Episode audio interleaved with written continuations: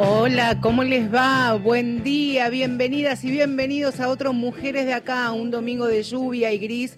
Aquí en la capital federal hasta las 11 les hacemos y nos hacemos compañía en este programa, en esta su quinta temporada. Valeria San Pedro, estás ahí como la voz de la gran hermana, ¿me escuchás bien?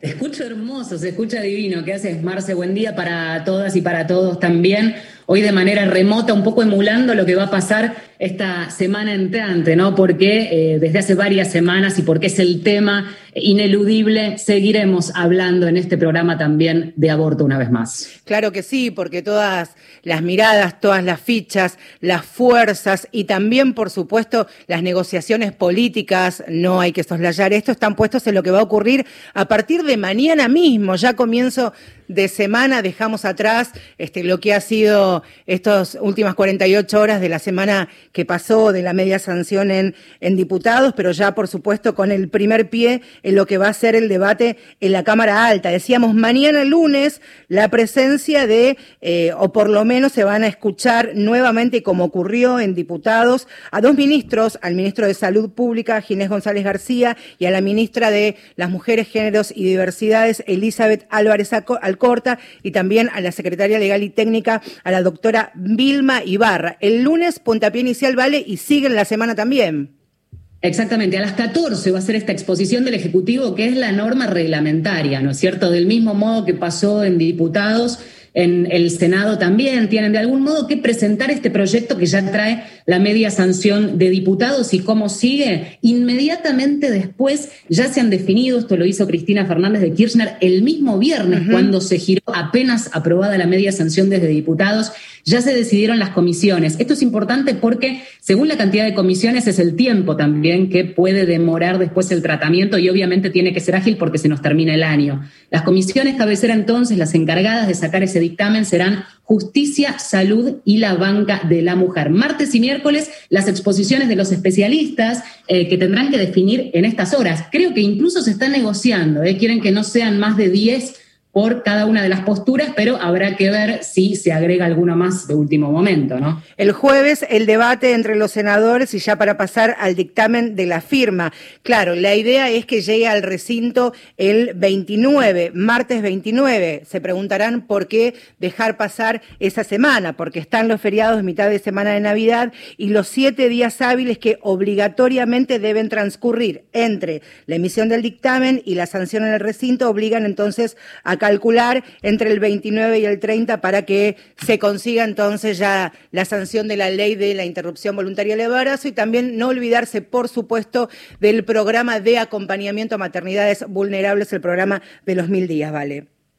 Exactamente, ajustadísimos. Pensá que llegamos el 29 de diciembre si está todo ok, en una sesión que, a diferencia de eh, diputados va a ser de manera remota y esto eh, en un ratito vamos a tratar y será alguna de las preguntas seguramente cómo será esa dinámica, porque si, si hubo debate antes del debate central del proyecto en discusión, también fue esta cuestión de eh, empezar a implementar las burbujas. Bueno, en este caso el Senado no, será de manera remota y uno se pregunta si eso cambia eh, o no, o pone en jaque alguna cuestión que tenga que ver, por ejemplo, con la participación o algunas presiones. Bueno, un montón de preguntas que se nos aparecen a partir de este tramo final del tratamiento del proyecto de ley de interrupción voluntaria del embarazo. Hablábamos de las comisiones donde fue girado ya el tratamiento, justicia, salud, banca de la mujer. Vamos a saludar a nuestra primera entrevistada, eh, Guadalupe Tagliaferri, es vicepresidenta de la banca de la mujer,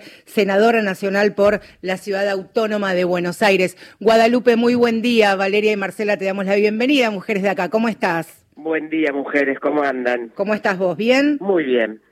Bueno, ¿cómo se están viviendo estos días, pre horas previas en realidad? Porque ya mañana comienza la, la vorágine para lo que va a ser el, el 29, se prevé. La verdad que estamos como ansiosas eh, y ahora ahora estamos como ordenando, ¿no? Organizando las, los expositores, conversando con todos los senadores y senadoras para que sientan que hay una representación y que todos puedan acercar los expositores y debatir, sobre todo en forma tranquila y respetuosa. Guadalupe, ¿cómo hablaba recién Vale de, de, la manera en que se va a llevar adelante el debate? ¿Va a ser remoto en su totalidad? ¿Los senadores en sus provincias? ¿Habrá eh, presencialidad en el recinto? ¿Cómo tienen previsto llevarlo adelante? Los debates que vienen ahora, digamos, ¿no? esta semana, que es los debates en comisión, van a ser remotos, todos absolutamente. Entendemos que para el día 29, si es que llegamos a poder hacer el debate en el recinto, ¿no? Esto de aprobar o no aprobar la media sanción que viene de diputados, nosotros estamos en un esquema de mm, semipresencialidad, no como diputados, eh, es, es, es, remoto, pero existe la posibilidad de que una cantidad de senadores y senadoras de ambos bancas estén en el recinto rotativamente, ¿no? Hasta hace un, dos, tres semanas podíamos estar eh, dos por cada bloque, pero podíamos rotar dos o tres veces nada más. Ahora vamos a poder estar todos, es decir, si quisieran los 71 senadores bajar a su banca en el momento de dar su discurso, lo podrían hacer, pero después vuelven a su oficina, a su despacho, para hacer la votación en forma remota. Ah, mira vos, esa es una novedad, porque claro, también tiene que ver con que esta representatividad, bueno, podía pasar y de hecho ocurrió en diputados en menor medida que este, están en sus provincias, por ejemplo. Entonces, este era, este era un punto de qué manera iba a ser la participación. Yo quería preguntarte un par de cositas que tienen que ver con lo técnico, Guadalupe. Una, bueno, sesión remota acabamos de decir, ¿está garantizado el quórum? Otra, ¿cuántas horas puede durar el debate? Obviamente Senado son menos cantidad de legisladores, pero de todos modos esto tendrá que ver con los minutos que le darán por orador. ¿Esto ya está cerrado? ¿Lo están debatiendo por estas horas? No, no, la verdad que no, nosotros estamos como, o ahora trabajando, como te decía, empezamos a trabajar además en forma conjunta, eh, esto sabemos nosotras que las cuestiones que tienen que ver con, con la interrupción voluntaria del embarazo atraviesan los partidos, con lo cual uno se, se empieza a trabajar más en función de, de las posturas y, coordinando. No está hoy resuelto eso, estamos recién empezando el debate, que insisto, va a ser lunes, martes, miércoles, tratar de terminar el jueves, es una semana muy larga, el viernes se va a tratar en plenaria el proyecto de los mil días. Hoy estamos resolviendo eso, una vez que se resuelva eso, seguramente los presidentes de bancada se sentarán a, a discutir la cantidad de minutos. Y en cuanto al quórum es lo mismo. Eh, hoy el quórum, si querés, con la cantidad de votos de un lado y del otro, no, no llega de ninguna manera. Pero bueno, es algo también a construir y a trabajar y poder dar el debate. ¿Cómo están llevando adelante Guadalupe y como integrante, como vicepresidenta de, de la Banca de la Mujer, lo que son las negociaciones, el acompañamiento, la conquista incluso para este puñado de indecisos que, que se, se, está queriendo cobijar de alguna manera para que voten a favor de, del derecho al aborto legal. La verdad que lo que hicimos en el 2018, no estaba yo, digo, pero como, sí. como marea, marea roja, digo, como, como marea verde, como eh, conversación y experiencia previa, es que llegamos con un dictamen al Senado que fue previamente dialogado con los senadores y senadoras. No, en el 2018 el dictamen llegó sin conversación. Entonces, mucho de lo que había de indecisos o de consultas o de inquietudes fueron previamente consensuadas con nosotros y fueron incluidas o no, en cada caso, dentro del dictamen que viene. Esto nos permite que la conversación hoy, si querés, es más fácil porque, bueno, lo que se pidió está y si no está exactamente lo que se pidió, bueno, ir acompañando. Después es un proceso que uno, personalmente, yo no quiero imponer eh, a un senador o una senadora que piensa y tiene una, un pensamiento ya muy definido, decirle que está equivocado, que es un ignorante.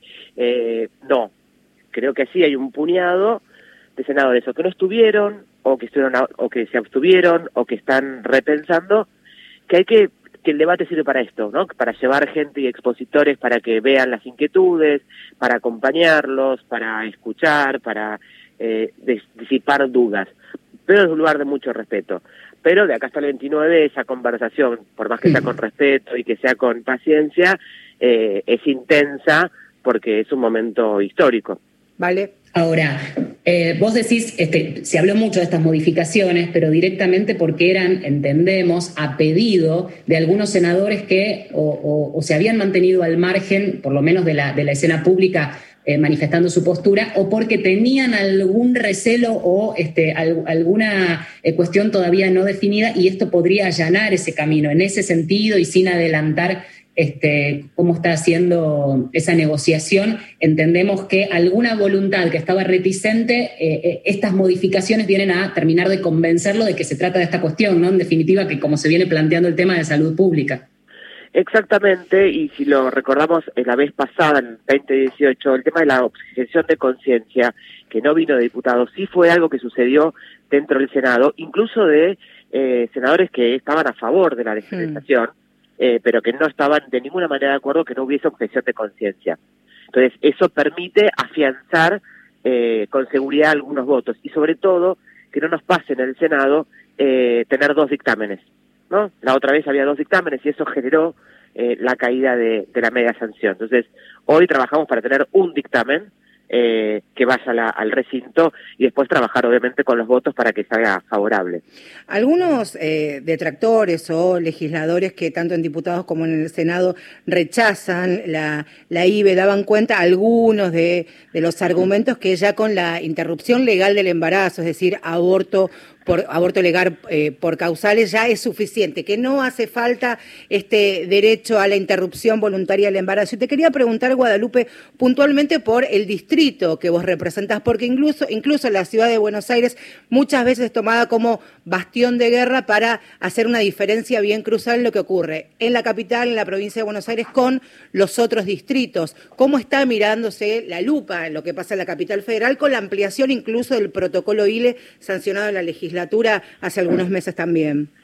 La Ciudad de Buenos Aires, y ustedes lo saben muy bien, y las oyentes también, tiene un proceso, un funcionamiento con lo que es el aborto eh, permitido, el aborto legal, independientemente de haber acompañado en la legislatura no el protocolo, que funciona bien. No digo, no, no, no, no es un inconveniente, saben perfectamente que hay ESI en las escuelas públicas de la ciudad, que trabajamos perfectamente con eh, la provisión de anticonceptivos en forma gratuita, inmediata, en cualquier CESAC.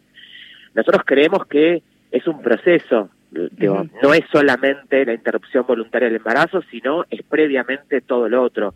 Y ojalá la Ciudad de Buenos Aires se muestre como un lugar y un camino a transitar, también con la baja eh, tasa que tiene de embarazos adolescentes. Pero esto es, en definitiva, no es más que un conjunto de políticas integrales. El Estado no más allá de la, de la ciudad, sino el Estado en su conjunto debe trabajar en políticas integrales que permitan a las mujeres autonomías de todo tipo. También la autonomía económica, la autonomía en la toma de decisiones, la autonomía física. No es solamente una cosa que va a hacer eh, disminuir eh, las desigualdades. Obviamente que la interrupción voluntaria del embarazo es una de las más relevantes porque, nada, como ustedes saben y sabemos todas, el aborto en la Argentina existe.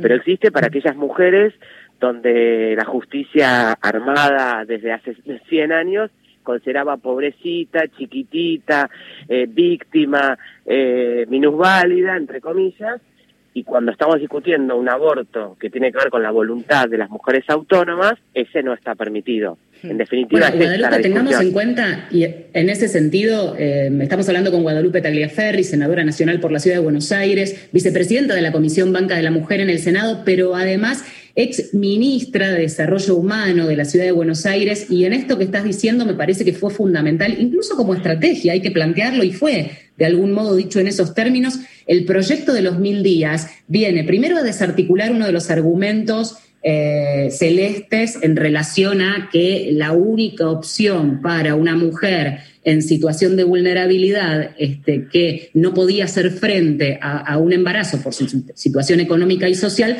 pueda tener la alternativa de tener a su hijo si así lo desea. Entonces acá viene a dar una respuesta eh, complementaria, si querés, al, otro proyecto. Y esto puede llegar también a, hacer cambiar de posición a aquellos que eran acérrimos este, en contra de, la legalización. Yo creo que los que tienen una postura eh, como la mía tan firme, ¿no? Y una convicción tan profunda respecto a la despenalización, la legalización, creo que el otro lado no va a cambiar esto. Pero sí creo que está bien, y volvemos a lo mismo. El Estado tiene que acompañar a las mujeres a que las mujeres elijan libremente cualquier camino en la vida que quieran. Yo no quiero, o sea, cuando nosotros hablamos de esto, hablamos de que yo no quiero imponer que las mujeres se practiquen abortos. Lo que queremos es que no nos impongan tenerlo si no es nuestro deseo, nuestra posibilidad. Y todo lo que tenga que ver con que el Estado acompañe que las mujeres tengan todas las herramientas todas las estrategias para poder elegir libremente su autonomía y esto implique también acompañar desde eh, la UH, desde planes sociales, desde las maternidades, desde la interrupción voluntaria del embarazo, desde la educación, desde el trabajo, desde la participación política, son las políticas públicas que hay que seguir sosteniendo siempre, siempre. Guadalupe, hablábamos también con Vale antes de comenzar el programa que se pueden dar eh, varios escenarios en, la votación, en principio para, para el 29. Eh, ante la licencia por la denuncia por abuso sexual contra el senador y exgobernador de Tucumán, Alperovich, qué puede llegar a pasar y si se suman también las abstenciones y lo que puede pasar incluso con el senador Menem. La verdad que hoy el número está siempre digo lo mismo, ¿no? Aquellos que tienen como la convicción muy firme de un lado y del otro, estamos empatados. Y hay un conjunto de senadores y senadoras que sí, que tienen, o sea, como decía, o sea, estuvieron o no estuvieron en la votación anterior, eh, o este proyecto, bueno, nos hace repensar alguna de las dos posturas, eh, que son los que estamos uno, uno trabajando. Por eso decía, acá el 29 hay un, un camino todavía muy largo por recorrer, eh, hoy la situación es que estamos eh, empatados eh, y eso significa seguir trabajando y seguir dialogando. Eh, lo que se nos ocurre preguntar es esto que empieza a sobrevolar ahora, casi también como chicana, desde según qué sector lo analice, y es la, la, presidenta de la Cámara, Cristina Fernández de Kirchner, como eventual desempate. ¿Ustedes evalúan ese escenario? Porque en realidad si pensamos, más allá de las abstenciones y que se pueda torcer alguna voluntad, por la cantidad de senadores, como decía Marce, sacando al Perovich por la licencia, está ya este, de manera impar, con lo cual no se necesitaría desempate, pero ¿evalúan una posibilidad en donde Cristina tenga que definir? Es una posibilidad porque lo porque está en la, en la Constitución, en el reglamento, digo, siempre puede suceder eso. Lo que yo siento es que nosotros estamos trabajando y seguramente también lo está haciendo el sector celeste para llegar como seguros al recinto. Recordemos que la votación es electrónica, mm. ¿no? Yo lo que yo lo que he escuchado en algunas radios y yo realmente creo que, que eso no, no sería el camino correcto es que haya alguna especie de especulación estratégica para que eso suceda.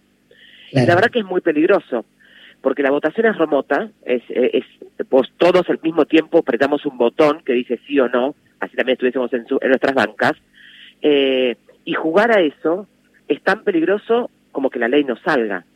Claro. Entonces, ¿puede suceder? Claro, sí puede suceder porque es un proceso que si alguien no decidió, cambió su voto, no sabíamos cómo llegábamos, nada, cada uno vota en soledad desde su conciencia.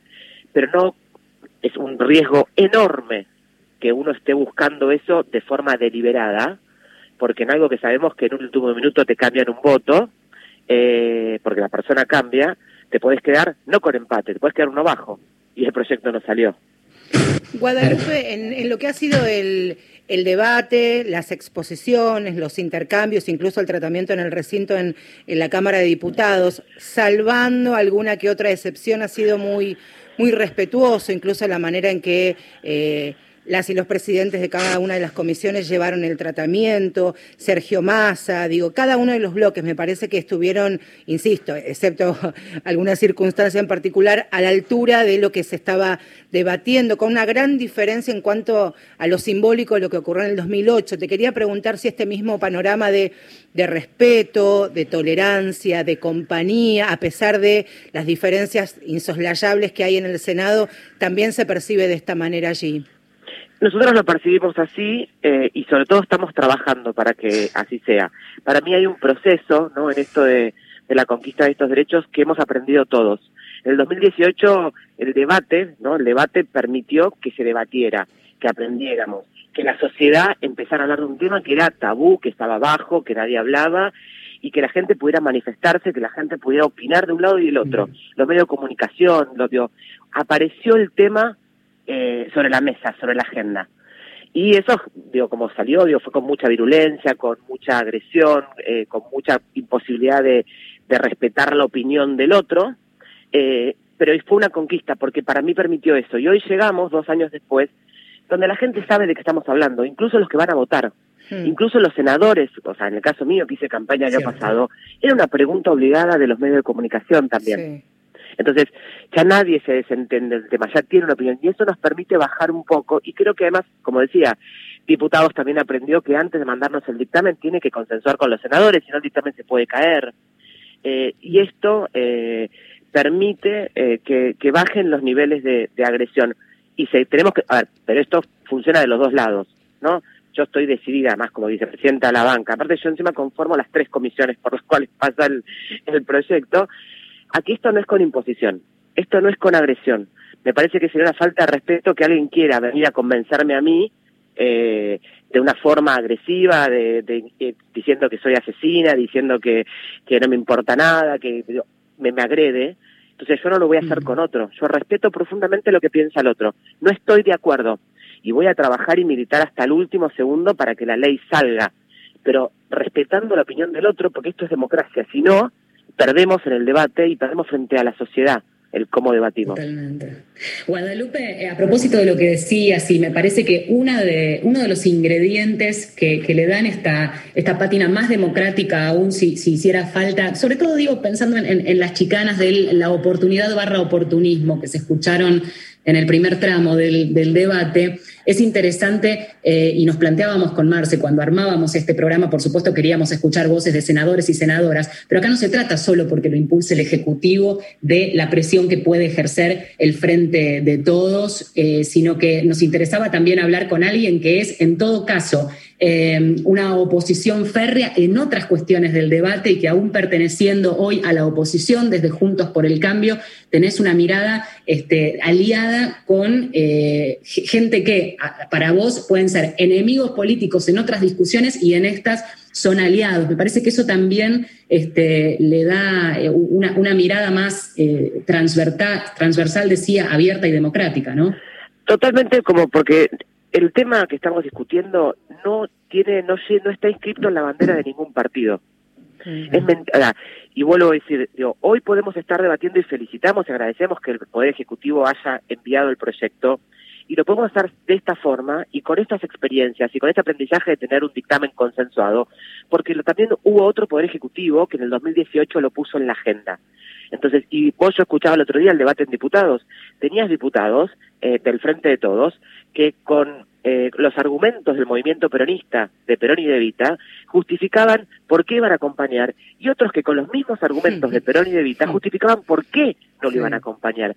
Porque esto no es de un partido político, esto es de las miles de mujeres militantes de hace muchos años y por suerte de los miles de varones, porque también la votan diputados y senadores varones. O sea, esto es algo que tiene que ver con una discusión sobre ampliación de derechos, sobre autonomías, sobre igualdad donde hoy no atraviesa, porque digo, el, el, Poder Ejecutivo hace presión, pero también tiene una gran parte de la bancada del oficialismo que está haciendo presión para que no salga.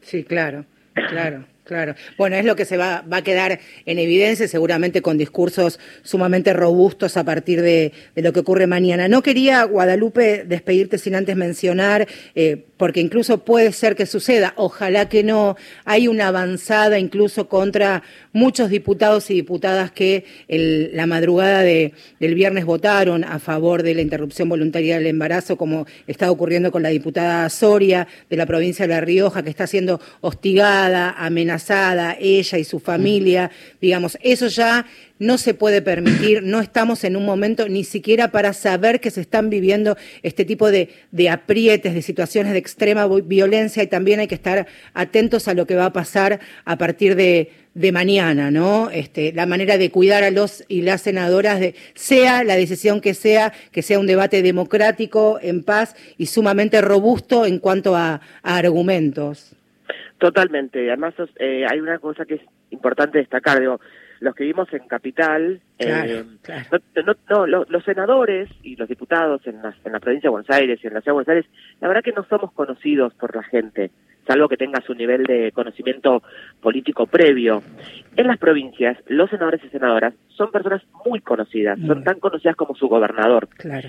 Eh, y esto entendemos que es una presión Ojalá podamos entender, pero esto también tiene que ver cómo los senadores vemos el debate mañana, que por sobre todas las cosas tiene que haber un respeto por la opinión del otro. Y si nosotros tenemos ese mensaje y no convalidamos ningún tipo, porque la presión también la ejercen los dos lados, seamos conscientes, digo, en la ciudad uno sabe que siente más la presión verde, si querés, eh, pero hay que ser muy, muy firmes en el mensaje que damos, que esto es, salga como salga, tiene que fortalecer el debate democrático y el respeto por la opinión de otro por sobre todas las cosas. Que así sea, y que sea ley. Guadalupe. Y que sea ley. Y que sea ley. Fuerte abrazo, nos vemos en las calles, este, seguramente, y ojalá que así para, para celebrar que tenemos nuestra ley. Fuerte abrazo. Guadalupe Tagliaferri, senadora nacional por la ciudad de Buenos Aires, de Juntos por el Cambio, vicepresidente de la Comisión de la Banca de la Mujer. Abrazo, Guadalupe, gracias. Ahí está, vale todo tuyo, amiga. Porque elegimos música, pero sigue, ¿eh? hasta las 11 de la mañana nos quedamos en Mujeres de Acá y escuchamos ahora Mujeres Valientes de Merkabah y Femigansta.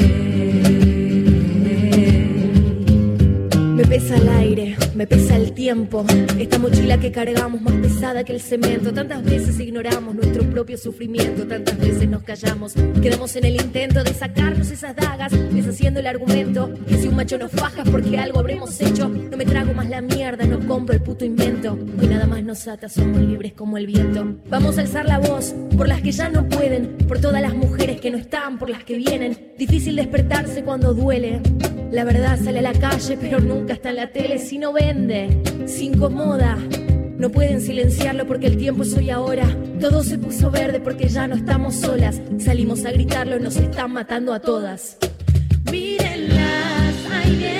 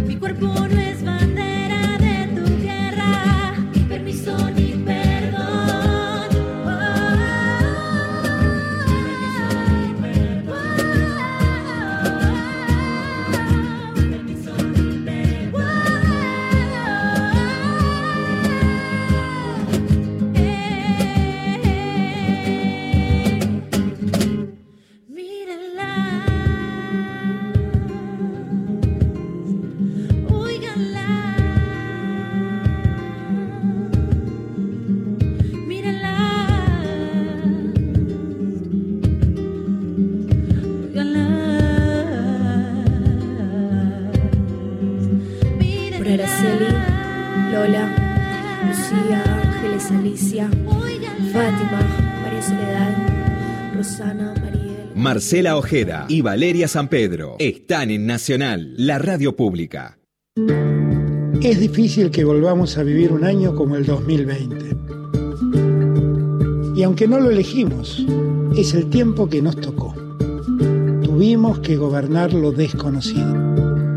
Sabemos que este año que se va no pudimos hacer todo lo que esperábamos, pero sí hicimos lo que no podía esperar. Llamamos a las cosas por su nombre. Entre todos y todas, logramos ese tiempo necesario para reconstruir la salud pública y universal. Nuestro país volvió a salir en los titulares como un país que no quería deber, sino crecer, pero con la gente adentro.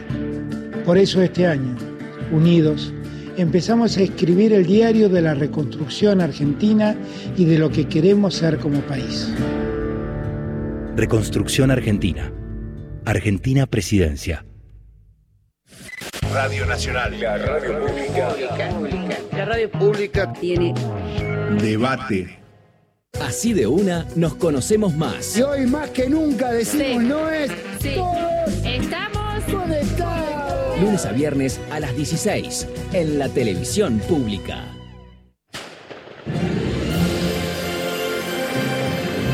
Lo importante es seguir juntos.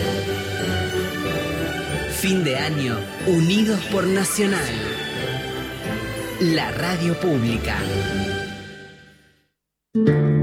Es difícil que volvamos a vivir un año como el 2020.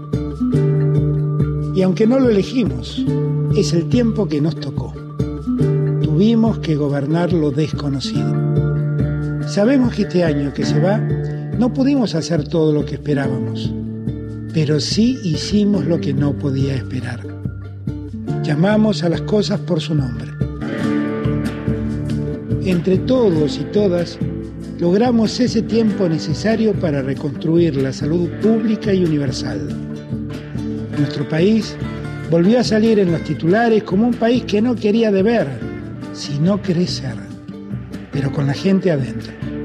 Por eso este año, unidos, empezamos a escribir el diario de la reconstrucción argentina y de lo que queremos ser como país. Reconstrucción Argentina. Argentina Presidencia. Próximo programa Mundo Disperso con Rodolfo García, Daniel Míguez y Pedro Saborido. Domingos, de 10 a 11. Mujeres de acá. Con Marcela Ojeda y Valeria San Pedro.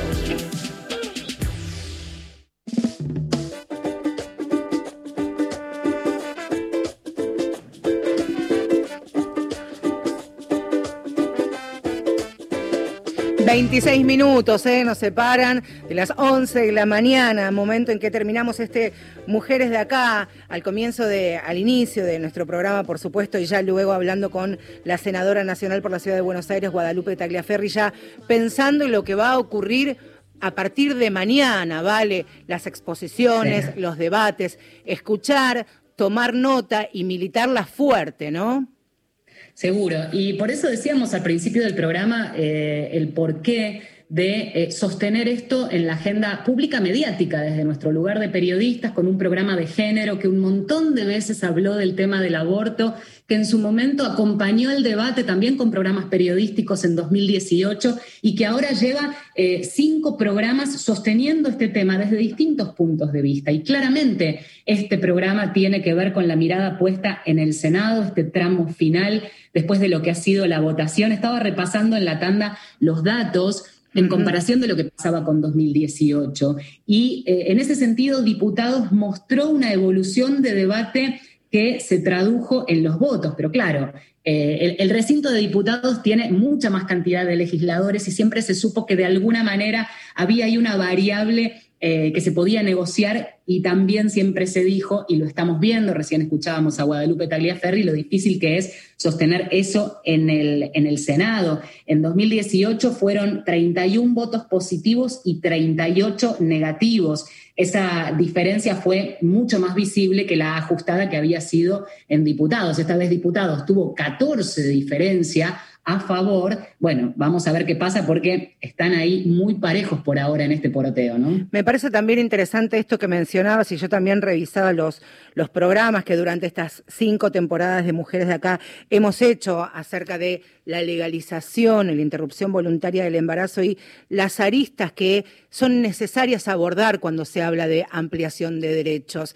Aquí no es solamente legal o clandestino. Aquí hemos abarcado lo que significa el derecho a la interrupción voluntaria del embarazo como una cuestión de salud pública, qué pasa en cada una de las provincias, por qué la IBE es superadora a la ILE, cuál es el debate puertas adentro que por supuesto se da en cada distrito, en cada jurisdicción, atravesados por la pandemia y este discurso tan fácil y tan vacío en algún punto, esto de de que dicen quienes rechazan el proyecto que un sistema de salud estresado, este, este derecho, esta ley viene de alguna manera a ayudar al colapso cuando se sabe que no es así. Tantas mentiras que desde lo fáctico se han derribado, con, insisto, esto, con discursos robustos, escuchando y aprendiendo, incluso también desde el rol y desde el lugar que nos toca, más allá de una, un claro posicionamiento personal y feminista nuestro también como, como periodistas. Y decía Guadalupe Tagliaferri hace un ratito nada más, es importante entender que este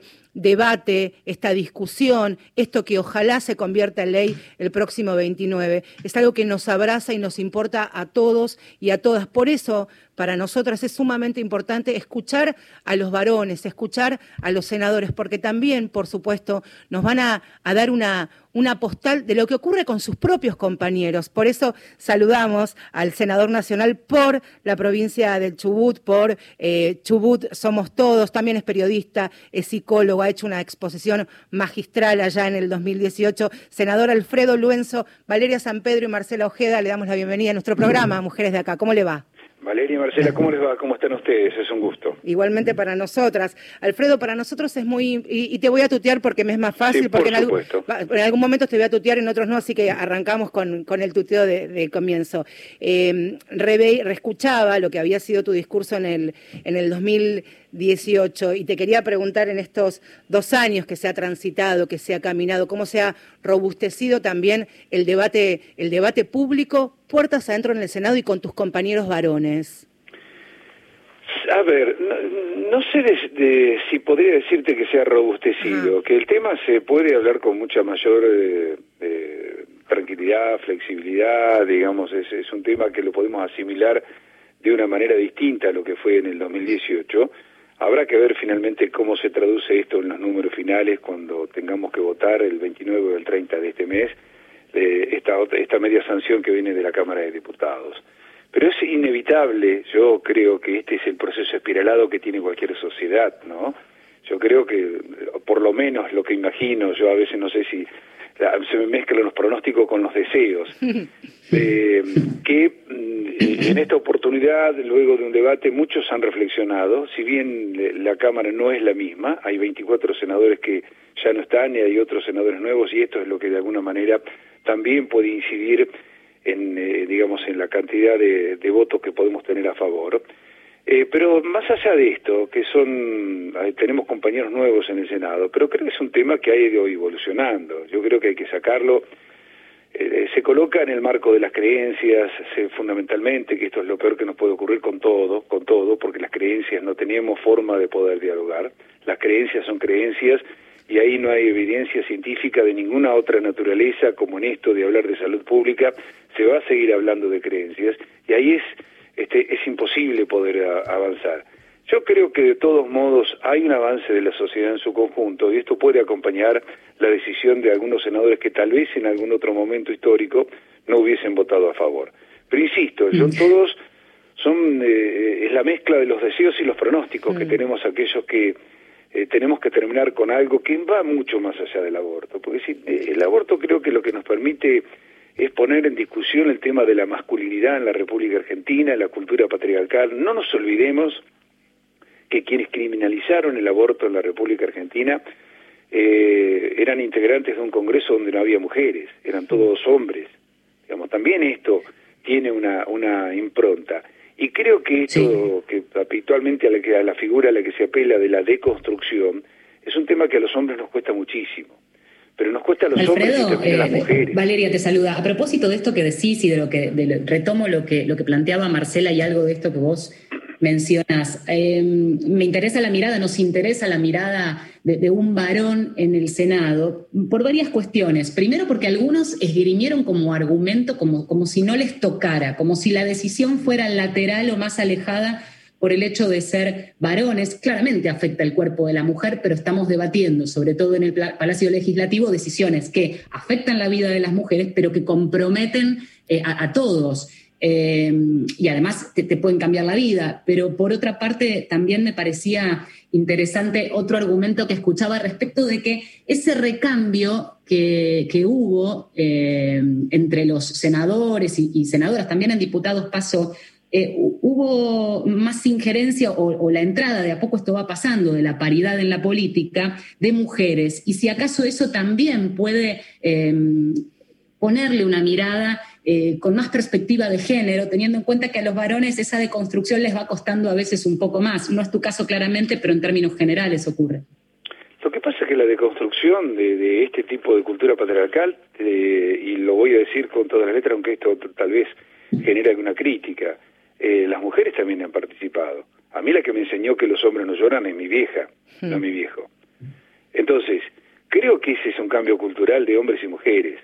Y es verdad, de alguna manera, lo que vos decís, que nosotros, los, algunos hombres se dicen, bueno, yo no me meto por una cuestión de mujeres. Es verdad, porque la que siempre carga con la responsabilidad de los hijos, por lo menos en líneas generales, digamos, y, y como parte de, de- de- de esta cultura, son las mujeres. Los hombres se desentienden. Por eso yo dije que de manera irónica, si nosotros tuviéramos la capacidad de gestar, seguramente no estamos discutiendo esto hace años.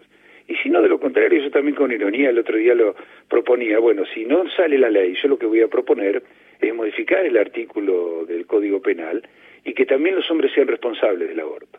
Digamos, no le carguemos la responsabilidad solo a la mujer, criminalicemos solo a la mujer. Bueno, que el hombre también asuma, digamos, lo, lo, lo que implica aplicar ese código en, en, en estos momentos, que las consecuencias penales también sean para el hombre.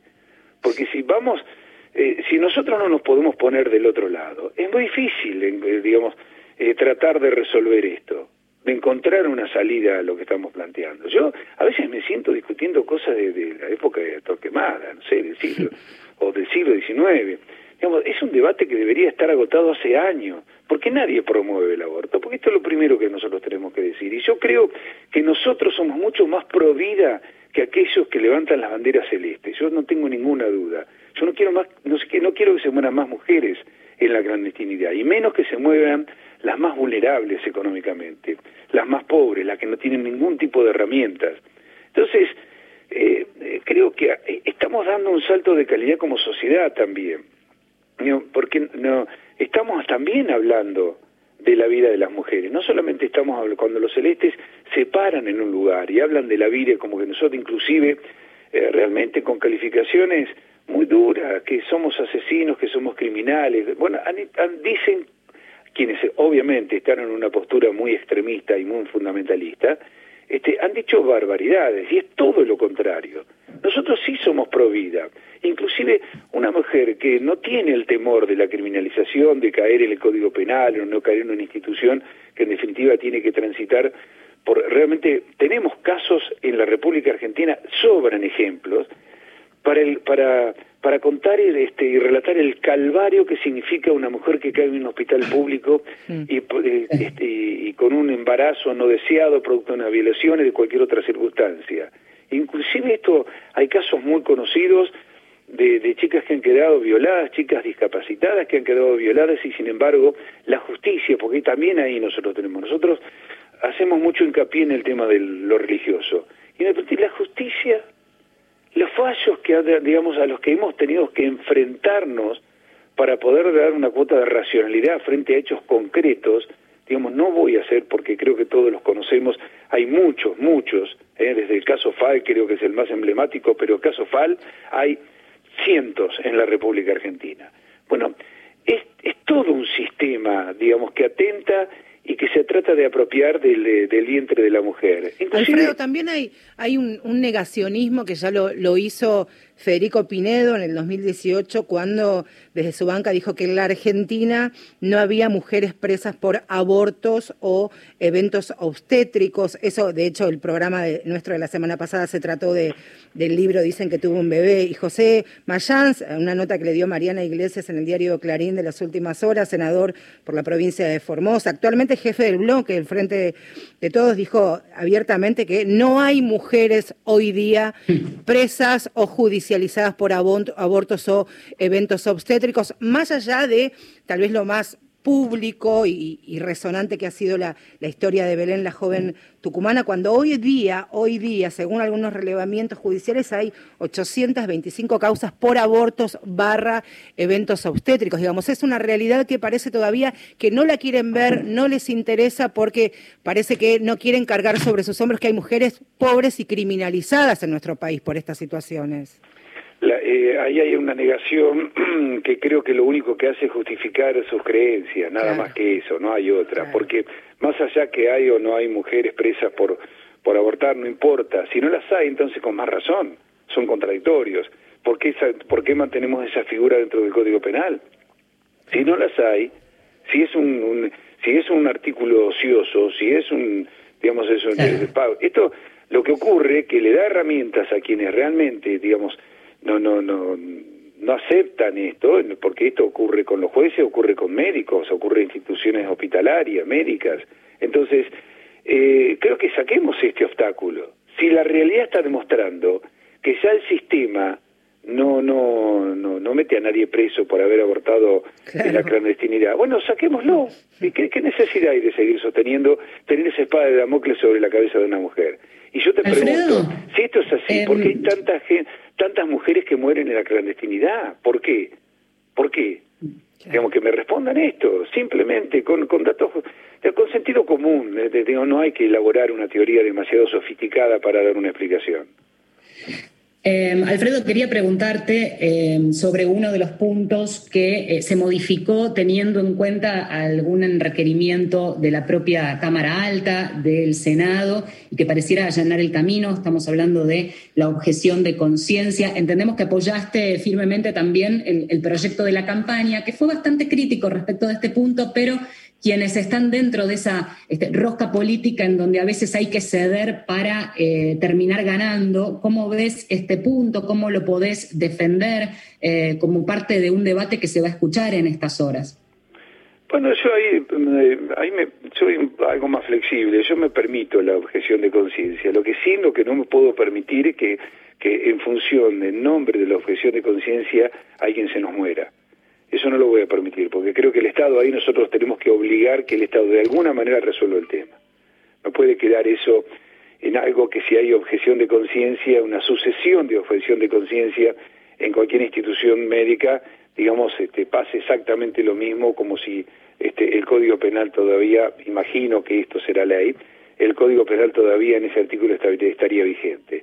Yo la objeción de conciencia, yo ahí, ahí tengo, a ver, eh, ahí me hace más ruido eso, porque yo me voy a meter con una, con, con eh, digamos, con el individuo, con la persona, y yo tengo que ser respetuoso de, lo que opina cada uno. Como soy respetuoso, yo no, no, no, no soy un hombre religioso, digo, no, no, no soy un ateo, no, no puedo, entonces tengo que ser todavía mucho más respetuoso de aquellos que por objeción de conciencia, por su religión o por lo que sea, no quieren practicar. Pero el Estado sí tiene que garantizar, sí tiene que garantizar a esa mujer que, que, quiere interrumpir su embarazo, digamos que esté presente. Eso sí, y ahí, ahí creo que hay que asumir, la responsabilidad del Estado la, la tenemos que asumir en plenitud.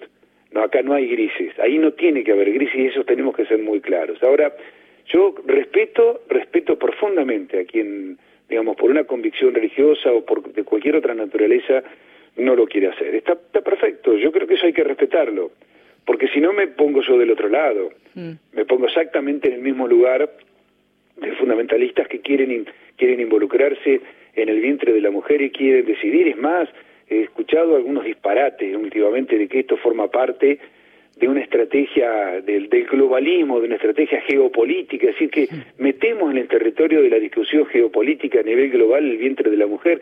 Es una locura. La imaginación no tiene límites para encontrar argumentos, digamos, que estén en contra de algo que, insisto, es, es vetusto, es viejo, y en esto lo, lo- lo- digamos pero hay que debatirlo hay que seguir hay que mm, creo que hay que seguir charlando entre nosotros los hombres particularmente y las mujeres que también reproducen ese modelo. Yo en eso quiero ser claro porque esto es así. Hay muchas mujeres que también sostienen la cultura patriarcal digamos y no la y no las culpo digo no no no digo porque este, es esto es cultura esa construcción es muy difícil a veces de poder este, de construirnos alrededor de esta cuestión. Y los hombres, que seguimos sosteniendo esto, por eso vuelvo a lo, a lo mismo, hay, hay muchas cosas que se ponen en juego en este debate, que es el tema de la masculinidad. Nos incomoda mucho el rol que está asumiendo la mujer en la sociedad. Y esto hay que decirlo con todas las letras. Entonces, ¿quién, si las mujeres pudieron revisar su lugar dentro de la sociedad, en todos los órdenes de la vida, creo que los hombres también tenemos que comenzar a ser mucho más sinceros con nosotros mismos y ver que estamos parados frente a una realidad totalmente distinta. Entonces, tenemos que reaprender cuál es el rol del hombre junto con la mujer. También, me, Alfredo, Muchas cosas. sí. pensaba mientras te, te escuchaba hablar en también el, en el rol el lugar, el espacio que históricamente se nos ha asignado a las mujeres. Puertas adentro en casa, tareas y roles domésticos y de cuidado y un rol claramente reproductor y de asistencia a toda la familia, la propia y la extensiva. Entonces esto de deconstruir y de empezar a hacer ruidos es imagino, muy fuerte para los varones, pero también para otras mujeres que están en ese lugar, que les fueron asignados y tal vez lo estén de manera cómoda y no pueden ni siquiera imaginar que hay otras que no estamos cómodas y decidimos otras formas de vida, otras formas de transitar nuestra vida, nuestra militancia, nuestro activismo también. No, yo, a ver, yo te, te voy a hacer un- te voy a hacer una infidencia. Este, eh, mi pareja no me permite que barra, no me permite que cocine, no me permite que lave la ropa, no me permite, digamos, que le pase el, el lustre a los muebles. Es, es decir, eh, hay como tareas que, que y, y claro, digamos, esto, ah, inclusive esto al hombre le ha, le ha, ha construido un lugar de confort en, en el hogar, digamos, que también en esto nos tenemos que hacer cargo. Por eso digo, no es solo, es con las mujeres. Y yo en esto, desde que asumí en el, en el Senado este, y hablaba con, con la banca de la mujer, yo le digo, a ver, la banca de la mujer también atrasa en la discusión de estos temas. Tenemos que, tenemos que avanzar con una banca de género. Claro. Una banca de género. Si yo no aprendo, si la mujer no aprende conmigo, yo no aprendo con la mujer, en pautas que tenemos que, que dejar de lado, tenemos que reaprender, lo tenemos que hacer juntos. Yo no coincido y tenemos que, que aprender mutuamente, porque va a ser muy difícil poder resolverlo, porque de ahí vienen después los conflictos. Pensando también en este y tantos otros temas que tiene que encarar después este, cada una de las cámaras y que están pendientes, ¿no? Cuando, cuando se habla de otras deudas, hay un montón de deudas, pero esta sin dudas es una. Nos quedan los minutos finales. Yo, por mi parte, lo que te quiero preguntar es simplemente una especie, es aventurado, pero un, un pronóstico, una expectativa personal, un pulso de cómo venís sintiendo, teniendo en cuenta que falta tan poquito. Estamos sobre el estribo del año en unos días fundamentales que nos pueden cambiar la vida a todos, pero sobre todo a las mujeres. vuelvo a lo del principio, digo, voy a mezclar pronóstico con deseos, y esto es muy común a veces, ¿no? Particularmente en el mundo de la política, pero eh, yo creo que estamos más cerca. Eh, estamos más cerca. Yo no sé si lo suficiente como para que realmente este año eh, sea ley. Lo digo con pesar, este, soy un hombre optimista por naturaleza, siempre veo el lado positivo de las cosas, pero también tengo que ser objetivo. Estamos mucho más cerca, y yo me voy a quedar con esto, eh, mucho más cerca. Si va a alcanzar, todavía tengo mis dudas. Ojalá que sí. Ojalá que sí, que sea ley. Ojalá Alfredo. Luenzo, senador por el, el Chubut, fuerte abrazo. Nos vemos en las calles seguramente la próxima semana. Ojalá, ojalá con el pañuelo verde y no feste- festejando la vida, no la muerte. Yo digo, tenemos que cambiar ese eje, no nos pueden arrebatar que nosotros estamos a favor del... No, al contrario, nosotros estamos a favor de la vida y no nos pueden arrebatar ese lema, porque no es cierto, no es verdad, es una hipocresía. Así que estaremos por la vida en las calles seguramente con el pañuelo verde acompañándonos. Fuertísimo abrazo, muchas Buenísimo. gracias. Un gran abrazo. Votación que puede ser histórica y por eso elegimos este tema. A ver, Sara vale. Eva. Histórica. La edad o la idea. ¿Quién va a detenerte? ¿Quién va a detenerte? La muerte, la edad o la idea. De tanto que siente eufórica, antes que histérica, histórica, de tanto encanto, pictórica, de tan gustosa, rica, tan quimérica, fabrica hormona, calienta, lubrica, hasta los maricas, hechiza, satírica, a veces le da besos a Dios por unos pesos a vos. Gracias por ser como sos y te va, la salida te indica, irónica, es una estética con poética, con la base que suena y cinética y simpatiza con el tipo de tu lírica, pero vos ni te ubica, te desubica, sube acá y sube acá, hacia adivinanza gitana, no tiene un método, lo hace con quiromántica, no tiene un título, tiene lencería erótica, se pone romántica, un poco afónica, un poco histrónica, te enferma forma crónica, primero te da forma, después te deforma, de tanto que sabe te informa, con pocas normas, piensa en la reforma, Transformers se transforma. Y con el ritmo cambia la forma, forma la fila y aniquila, te forma atea, gracias a Dios es atea, gracias a Dios.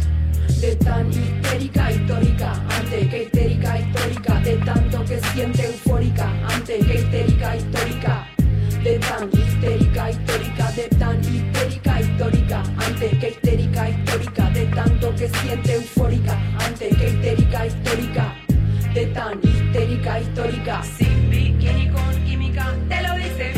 te lo dice, te, lo dice, sin bikini con química, te lo dice, te lo dice, sin bikini con química, te lo dice con mímica, cero mística, pura física de este lado, para que me miren no me toquen desde este punto, para que se acerquen, pero no sofoquen de arriba o abajo, para que me enfoquen, para que empiecen a probar que me provoquen y le invoquen y no me toquen, se siente el espíritu invoquen, móvete Ken, no sumen, no resten, signifiquen, multipliquen, morite Ken, somos adultos pero hay versiones muy muy bichiquen, oh es cuestión de tu gen, gente que te aplaude por aplaudir público, bobo como mono, no sabe a quién seguir, no sabe a quién elegir, no hay candidato ni candidata, son todas ratas, mentira las encuestas, por eso yo, por eso yo, por eso yo, por eso yo, por eso yo, por eso Mujeres de acá, Marcela Ojeda y Valeria San Pedro, por Nacional.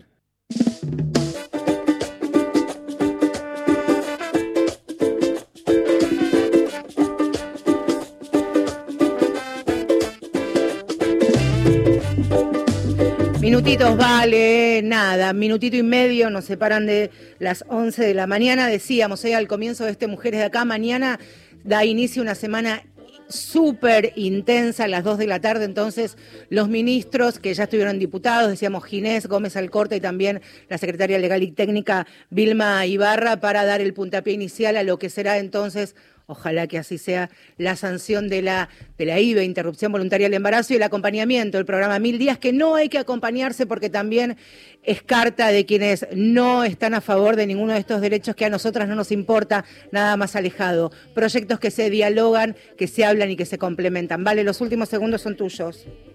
Simplemente que nos va a encontrar en las calles, que vamos a estar juntas pensando un próximo programa, acompañando estas dos semanas febriles, pero con las fiestas en el medio y terminar el año seguramente, para eso falta, pero vamos a tener programas en el medio y seguramente seguiremos hablando de este tema. Eh, interesante ya la perspectiva de cómo encararemos esta semana entonces en el Senado. Me quedo con dos frases, ¿eh? la senadora Tagliaferri que dije, "Estam- estamos ante un empate, el senador Luenzo, estamos más cerca y como nosotras redoblamos con la intensidad que nos caracteriza, hacemos un cóctel con ambas frases y decimos, será ley, nos vamos a reencontrar el próximo domingo a las 10 de la mañana en este Mujeres de Acá. Diego Girau, la operación técnica, Gustavo Kogan, querido compañero productor ejecutivo, Vale San Pedro, te abrazo a la distancia, descansa amiga. Adiós, Marcelo Ojeda, allí en la conducción al frente de los micrófonos. Hasta el Adiós. domingo.